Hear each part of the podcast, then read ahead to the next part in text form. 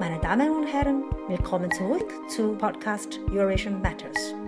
各位听众，大家好，我是常辉，欢迎再次收听欧洲华语播客慧纳访谈栏目的节目。篆刻艺术，一门有着三千五百年悠久历史的古老艺术，依旧在中国被发扬光大、广泛运用。这个方寸之间阴阳相生、虚实相间的大千世界，可谓集文学、哲学、历史学、训诂学、鉴赏学、美学、书法、刀法，甚至设计学之大全。几千年前，篆刻艺术式样不仅出现在华夏，也出现在包括两河流域、赫梯古国、古埃及、古印度和古希腊等在内的各个人类文明的摇篮地。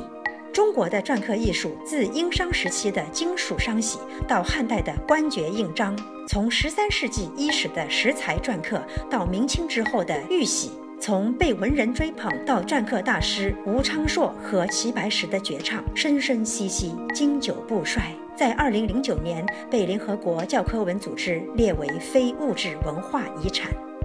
日前，中国艺术研究院中国篆刻艺术院院长、著名篆刻艺术家骆鹏鹏教授应邀在维也纳大学就篆刻艺术举办了一场讲座，把这门艺术在古今中外的形制、材质、功用和特点等来龙去脉做了十分透彻的概述。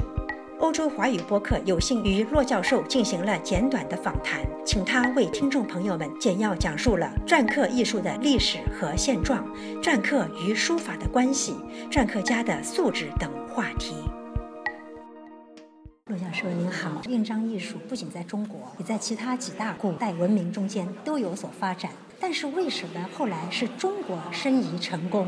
啊，因为是这样，这个，呃，古国都有这个印章啊，呃，各大国，比如说两河流域啊、印度河流域啊等等，包括欧洲，呃，包括后来的中世纪，欧洲中世纪的一些印章，呃，因为呃最终成为一门独立的艺术，而且今天仍然把它作为艺术在生生不息的运用的，只有中国，所以只有中国才有资格去申遗。就是说，在其他这些文明中间，他们已经不复存在，或者说没有什么新的发展了。对。那么中国的话，从古到今，听您讲座说，从殷商时期就有这个印章出现的。嗯。这个艺术啊，或者说从实用艺术到后来的，包括文人的使用为这个绘画中间的一种艺术表达，一路走下来几千年的历史发展，它在这个形制啊、材质啊、功能方面，是不是有很多变化呢？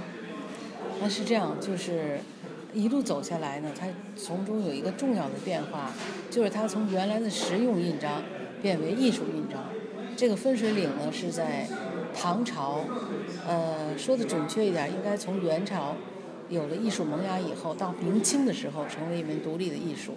也就是说，它原来是金属的，由工匠代制的。那么从明代以后呢，是艺术家文人自己刻印。用石材来刻，这是它的非常重要的分水岭。从那时，哎，从那时候以后呢，就为篆刻艺术的发展和形成提供了无限广阔的天地。那是十三世纪。对对对，十三世纪以后，对。石材比较广泛的被大家接受，是就是说更多的可能性去用石材来做篆刻了。对对对。那么石材有哪些石头在中国作为篆刻艺术的这个受人青睐的？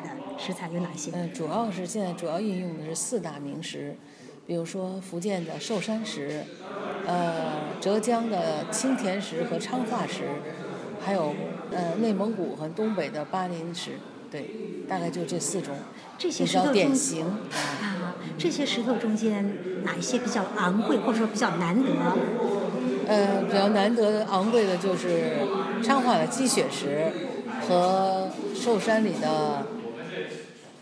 田黄石应该是最应该田黄是石中之王吧？最贵。对。那谁能玩得起这些贵的石头呢？有人玩得起，因为收藏家和刻印人的本身他都会收藏。啊，我记得您在讲座中讲到，现在这个篆刻艺术在我们中国的各个领域都会看到哈。对。呃，就说它的实用性还是很强的。非常强。那么如果石头都很贵的话。传承的普及性不是会受限制吗？应该，因为这个就是属于，比如说我们，就像大家玩名牌一样，比如说收藏一个名牌，比如欧洲人这样，就是现代社会大家喜欢玩名牌，名牌总有人玩，不是名牌的总有人会使用，道理是一样的。就是说我不一定去收藏去刻田黄石，但是我有比它等级低一些的石头，也有很多，所以不会影响。还是有一些大家能接受价格的这样的对，一点儿都不会影响。石头，对对对用来做篆刻可以对对对对。那我听您讲这个主题啊，就是说，篆刻艺术可谓方寸之间的大千世界。我们该怎么理解这句话？呃，主要是因为篆刻它很尺寸很小，但是它融进了中国的哲学、文学、美学、设计学、书法、篆刻的技法等等，有很多的学问跟文化底蕴都融在这一个小小的印章当中。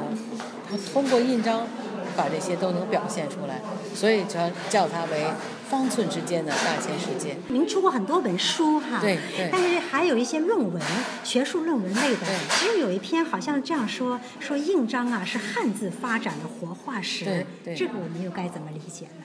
呃，因为，呃，应该是汉字是从契刻开始的，因为最早的甲骨文也是刻啊，因为所以呢，后来的印章呢，它是呃书法呢，比如说从这个甲骨文一直到今天，但是书法有很多功能，它的呃艺术功能还在，但是它的实用功能有很多都减退了。过去呢，它是呃一个书写代步的工具，现在呢用签字、排字、电脑字取代了。我们平时书写的时候已经不用书法了，但是印章，唯独印章，到今天仍然用秦朝的小篆，仍然用春秋战国时代的印章的文字来入印，所以今天我们看到的这些印章上的文字，就是几千年前的文字，所以它是文字发展的活化石，一点都没有变化。篆刻和书法之间有什么样的关系？啊，篆刻跟书法关系应该很密切。讲一个最简单的例子，就是一个书法家不一定能刻印，但是一个好的艺术家一定能写一笔好的字，因为它是基础，它是刻印的基础。书法是基础。对对。一个好的书法家不一定是个好的篆刻家。哎不一定会刻印，还不是说好的篆刻家，他不一定会刻印。嗯，我看过您的书法，我非常喜欢。我很想知道，呃，就您是如何把您的书法风格用在您的篆刻书上？呃，我的书法有很多人评价，就是说有刀斧的感觉，就是呃有的时候是有意的，有时候无意的，就是把刻的感觉融在写的当中。因为如果用软的毛笔、纸和水、墨都它很柔软，你要能把软的东西写得像刻的一样坚硬，是很难的一件事儿。呃，也因为我刻印，所以我有的时候有意的去融进去，所以很多人都说我的书法像刻出来的。嗯，我们中国人啊，写书法或者绘画，它都有一个是留白的这个事儿说法。那么在篆刻中间有没有留白之说？